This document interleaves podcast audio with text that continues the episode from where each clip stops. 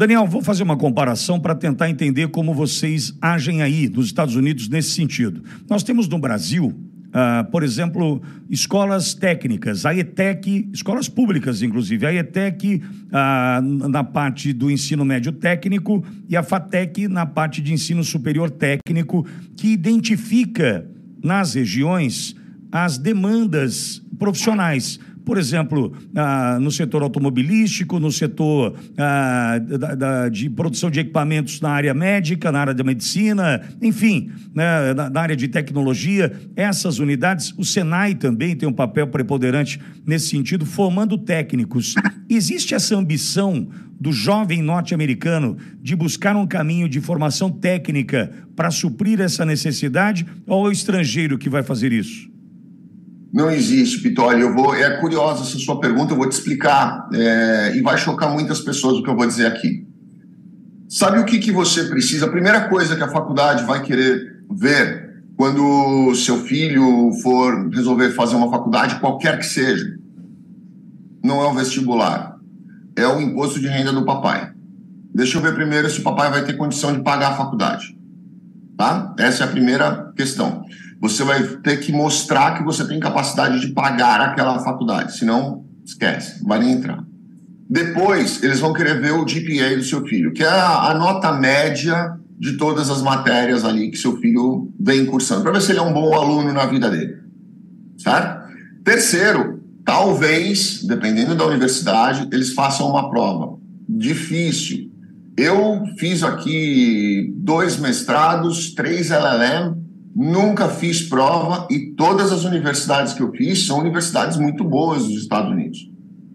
E aí eles vão pedir é, para você demonstrar ali a sua, a sua a sua capacidade realmente dentro da área de pesquisa, dentro daquela área. Aí depois eles vão ver se eles vão te dar algum tipo de bolsa ou desconto. É assim que funciona. Então é muito voltado para a questão financeira. O que, que acontece? Se o pobre não jogar algum esporte, tá? Se ele não for bom em algum esporte, se ele não for, for bom aluno, a chance do pobre estudar aqui numa boa universidade é zero. Não vai acontecer, tá? É zero. E se ele não, não, não, não demonstrar que ele tem uma capacidade de pagar pelo menos ali o, a, o, a tuition mínimo da, daquela, daquela universidade, aí é que ele não vai estudar mesmo. Então a gente vê dentro das escolas, e eu falo isso é, muito, eu, porque eu vejo muito com os amigos do meu filho, alguns querem ir para o Army. Ah, eu vou no Army porque eu vou ter bolsa da, da, da universidade inteira, vou ter um salário e vou ter plano de saúde para minha família inteira.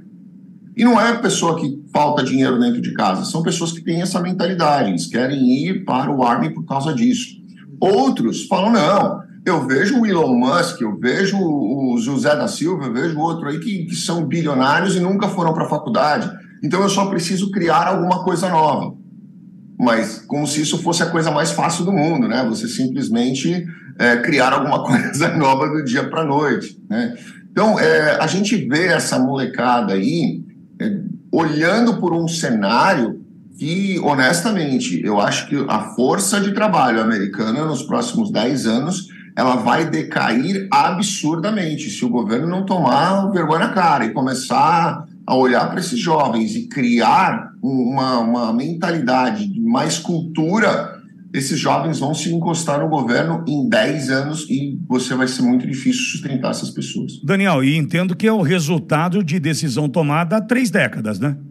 Com certeza absoluta. Isso, essa decisão tomada foi época do, eu não diria nem três décadas eu diria que a gente vê muito reflexo da política do Obama nisso. A política do Obama nessa questão de, de, de educação foi muito de, ah, não, deixa o jovem escolher, deixa o jovem pensar, deixa o jovem decidir, deixa o adolescente decidir.